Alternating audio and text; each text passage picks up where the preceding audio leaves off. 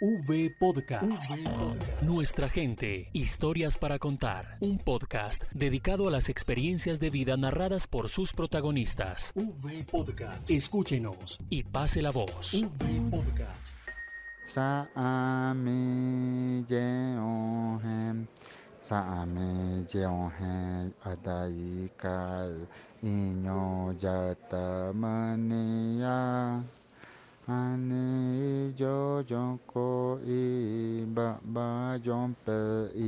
La voz de quien entona este ritual es la de Levi Andoque, un indígena que tuvo el privilegio de nacer en uno de los mejores pulmones del mundo, en el resguardo de los Andoques en Puerto Santander, Amazonas. Y hasta allí, y hasta cada rincón del país queremos que llegue este especial homenaje que hemos preparado desde la Unidad para las Víctimas en el marco de la conmemoración de la Semana de los Pueblos Indígenas. Nosotros generalmente vivimos de, esa relación hombre-naturaleza. O sea, para nosotros el supermercado es la selva. Allí conseguimos todos los, las farmacéuticas, tenemos las plantas medicinales, tenemos los alimentos, tenemos los frutales. Entonces, pensar en, que estas abejitas también le aportan a, la, diversidad ecológica, pues nos sirve a nosotros para, para mantenernos en ese territorio. Esa ha sido como la apuesta, digamos. Además de pensar en que si, las abejas producen miel, mm, se pueden vender, es también pensarlo hacia el interior de nosotros y es ¿Cómo hacemos para mantener viva esa, naturaleza en, la región? Sus primeros años de estudio lo realizó en la escuela de la comunidad y luego en el internado de Araraquara. Y ya han pasado un poco más de cuatro décadas y media disfrutando, respetando y conservando las tradiciones de los sabios ancestros, nuestros ancestros. Nosotros tuvimos mucho, muchos problemas. De hecho, mi hermano tuvo un problema judicial muy berraco siendo, él, era promotor de salud, estuvo acá en la picota por todos esos temas, eh, ya lo sacamos por que nos dieron la razón, que nosotros no tenemos nada que ver en eso. Pero ha sido, fue una época dura, complicada. Esa época del 2000 al 2000, póngase de 1998 al 2000 5 6 fue una época durísima, durísima, por todo lo que se vivió en la violencia, ya presencia guerrillera hubo en esa época mucho. Llego a ser presidente del CRIMA en representación de 14 comunidades y cuatro pueblos indígenas. El CRIMA es el Consejo Regional Indígena del Medio Amazonas, es una asociación de 14 cabildos indígenas, es como la institucionalidad vocera de todos los pueblos que están allí en esa región, es el clima. La, convivencia en el, territorio, digamos que ha sido, siempre ha sido difícil. Araraquara no es un, no es un terreno fácil por las difíciles situaciones geográficas mismas del territorio, del río, entonces no es fácil llegar a este territorio.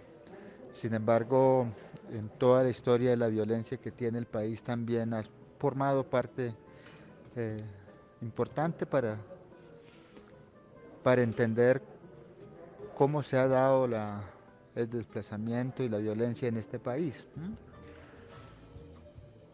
Por este territorio han pasado de todos, o sea, nosotros podemos ver eh, varios libros que narran pues, el tema de la historia de esta región y narcotráficos, inicialmente todo el tema de la cauchería que se desarrolla allí, con la esclavitud de los indígenas, posteriormente todo el trabajo de las pieles, de, la explotación de pieles de lobo y de tigre que también se da por esta, por esta región, después la bonanza de la, coca que también se dio por esta, por esta región, eh, últimamente los años 90 eh, yo creo que vienen permeándose todo el tema de lo que, de lo que fue las fuerzas revolucionarias colombianas, la FARC. Y los pueblos indígenas siempre estuvieron metidos en medio de, ese escenario cuando pues no tenían nada que ver. Entonces la, misma, el mismo corredor territorial pues lo involucraba a ellos en, en el escenario. La comunidad se organiza por cabildos y grupos clánicos y el territorio está ubicado en la ribera del río Caquetá. Por un lado está el departamento de Amazonas y por el otro Caquetá, aquella zona que por el año 2003 fue azotada sin piedad por los grupos armados. Sin embargo, ni él ni la comunidad estuvieron solos, pues la Unidad para las Víctimas comenzó a trabajar mano a mano, hombro a hombro con ellos e inició el Plan Integral de Reparación Colectiva. Ya con, las, con los diálogos que hemos tenido con las instituciones del gobierno nacional, eh, se han venido dando algunos apoyos, entre eso todo el tema del, del plan integral colectivo, ¿no? Y a través de ese diálogo con, la institucionalidad hemos logrado pactar, convenir algunos, algunos acuerdos para, para el apoyo de algunas familias que fueron víctimas de ese, en ese territorio. Y sobre todo hemos hablado de un, de un tema que no es tan fácil desarrollarlo, que es todo el tema de la reparación colectiva. Entonces, ¿cómo se repara eso colectivamente? Entendiendo que las comunidades tienen una dinámica de vida totalmente diferente. Por ejemplo, la muerte de un cacique por la violencia. ¿Cómo se repara eso? ¿Cuál sería el mecanismo de reparación? ¿Cómo, cómo se vuelve a, reconstruir o cómo se podría volver a recuperar todo ese conocimiento que tuvo ese señor y que debería ser transmitido a los jóvenes. Entonces estamos como en ese diálogo para saber cómo volvemos a armar esa, ese rompecabezas, cómo volvemos nosotros a, a recuperar ese conocimiento que se, que se pierde. No solo la invasión española fue causante de las pérdidas de las tradiciones, la violencia hizo lo propio, causando heridas muy profundas. Sanar ese, ese, dolor no es un tema presupuestal. Cerrar esa herida es un tema de posibilidad de vida. Es un poco lo que le decía. Eh, si le garantizamos la territorialidad a la población indígena, esa territorialidad que él conoce, que dices que acá tengo este Dios, acá tengo este Dios y lo pongo en funcionamiento. Si nosotros pudiéramos ser capaces de garantizar esa territorialidad que tiene integrado lo cultural, lo religioso, todo lo que usted quiera, yo creo que esa sería la mejor sanación para los pueblos indígenas.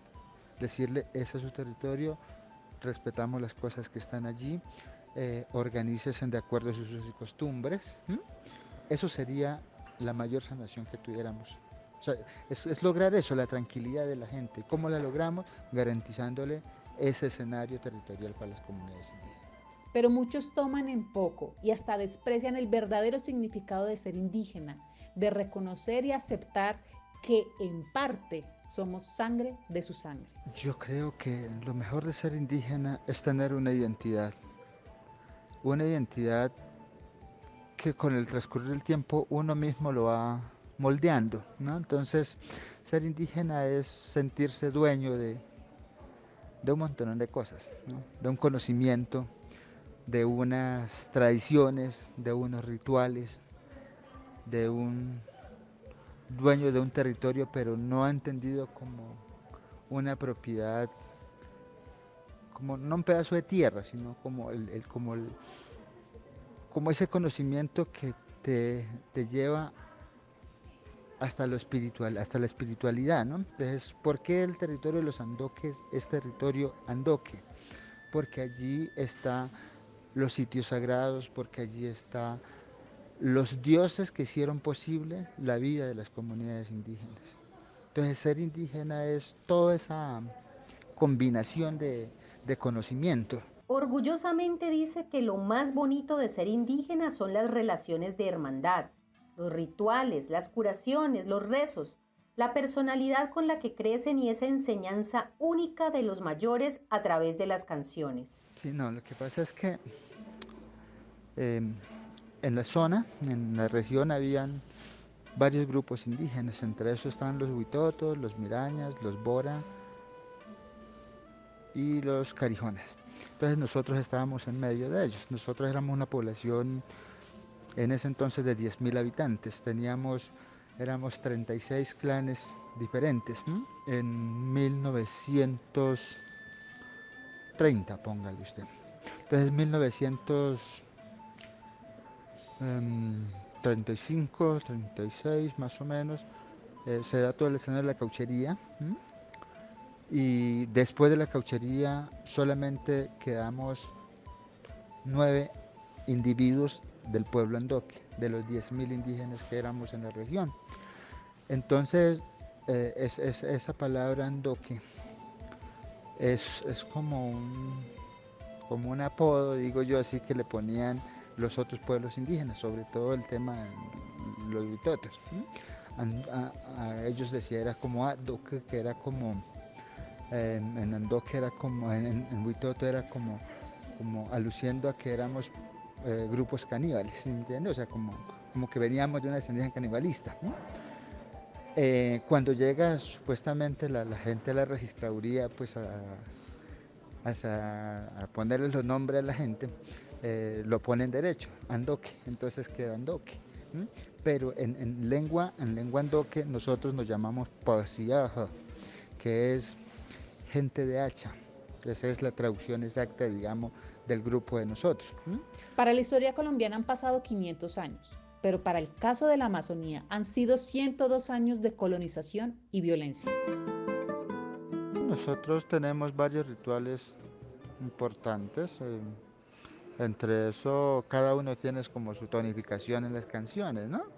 Entonces, por ejemplo, hay una que es muy buena, que es la de Barrer Maloca, pero es, es como, como hecho para el público, para que se divierte el público, ¿no? entonces hay canciones que dicen, por ejemplo, que dice, mm, a ver, me acuerdo una, así como, la que dice, Sa ami jeohem, Sa ami jeohem adayikal, Iño yata mania yo y ba y entonces son, son rituales, son canciones como de que narran como cosas de la naturaleza y, lo que está ocurriendo. Está, le está diciendo que, por ejemplo, al lado mío hay un amigo y que en el puerto del amigo hay un tigre al otro lado eh, que está llorando de hambre. ¿eh? Entonces son cosas así, todo en relación con la naturaleza. ¿eh?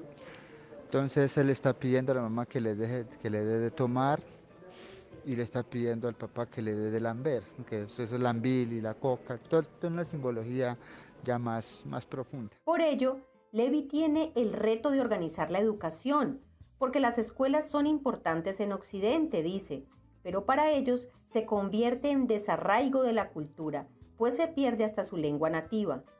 Ese es el reto, conservar sus tradiciones. Porque donde se aprende todo, se aprende en el núcleo de la familia. Los papás, los mamá, los abuelos son los que le enseñan la lengua, le enseñan la tradición, le enseñan a pescar, le enseñan la, curación, el, todo. Son ahí, digamos, enseñan.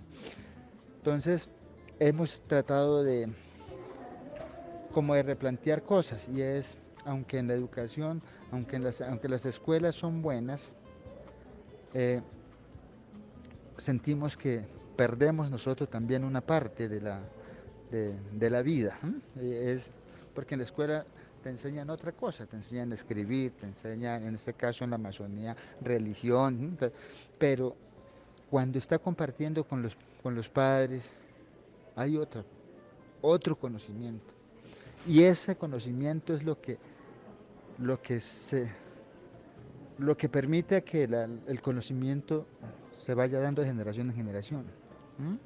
Entonces ahí tenemos una lucha y es cómo nos mantenemos, como pueblo, cómo nos mantenemos como comunidad. Yo creo que el principio es ese, el núcleo familiar. Actualmente están discutiendo la implementación de la reparación y se ha apostado por proyectos productivos, como el de la cría de abejas, pues no solo son una posibilidad de ingreso para la economía de la región, sino que las abejas son importantes para la naturaleza. Ese es un ejercicio que casi siempre hago y es un poco...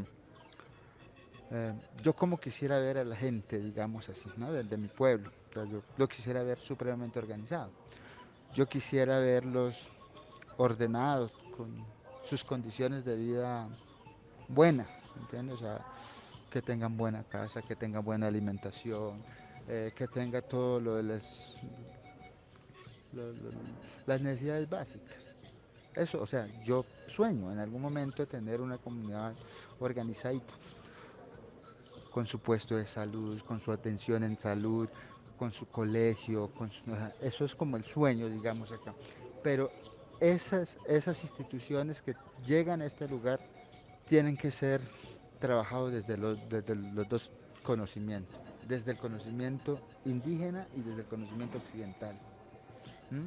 Ese es como el, el, futuro, digamos así, porque nosotros, nosotros hemos venido analizando y es que si nosotros no inculcamos el conocimiento indígena a los jóvenes, en pocos años la Amazonía verde va a desaparecer, porque va a cambiar la mentalidad de los jóvenes y convertir toda la Amazonía colombiana en instrumento de negociación, en instrumento de billete. Entonces, si los árboles valen, tumbemos los árboles y vendamos su madera. Si el oro vale tanto, entonces camine y escarbemos, escarbemos la tierra.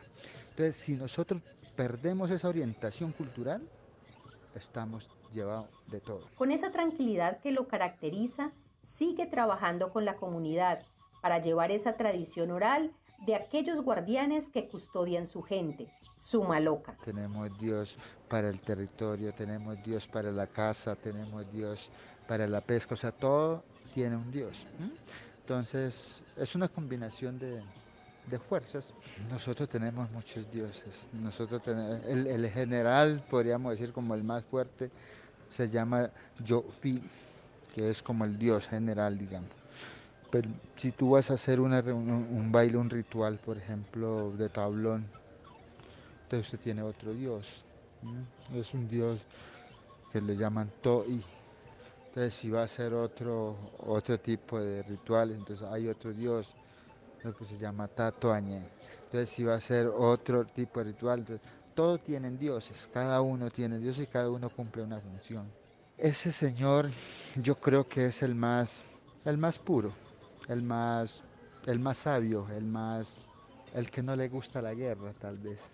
Es como el más, es, el jefe, digamos, el que trata de, de enseñar las cosas buenas. Entonces ese es como el, yo vi, pues, él es el mismo, digamos así. Entonces tiene, sobre, tiene poderes sobre los otros, tiene poderes sobre los otros. Entonces también hay como un organigrama dentro de eso. Y en la comida, el que encabeza ese organigrama es el pescado ahumado con un pedazo de casabe o una torta que se hace de almidón de yuca. ¿Y qué decir del tucupí, el ají sacado de las hojas de yuca o el mojoy, un gusano que crece en una palma? Pero bueno, ¿y qué sería el resguardo sin los sueños? ¿Sin los anhelos de cada uno de ellos? Pues Levi tiene el suyo y con él un mensaje para la sociedad.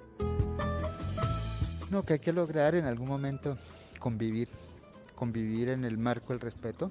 Eh, yo creo que si nosotros somos capaces de compartir un territorio y respetarlo y convivirlo, podemos lograr la paz en Colombia si somos respetuosos de todos los escenarios, de toda la población. Tenemos mucha población en, esta, en este país. Están los negros, están los otros hermanos indígenas con otras cosmovisiones totalmente diferentes, con otras em, herramientas culturales, con otra forma de pensar. Lo que puede ser Dios para mí no puede ser Dios para ellos.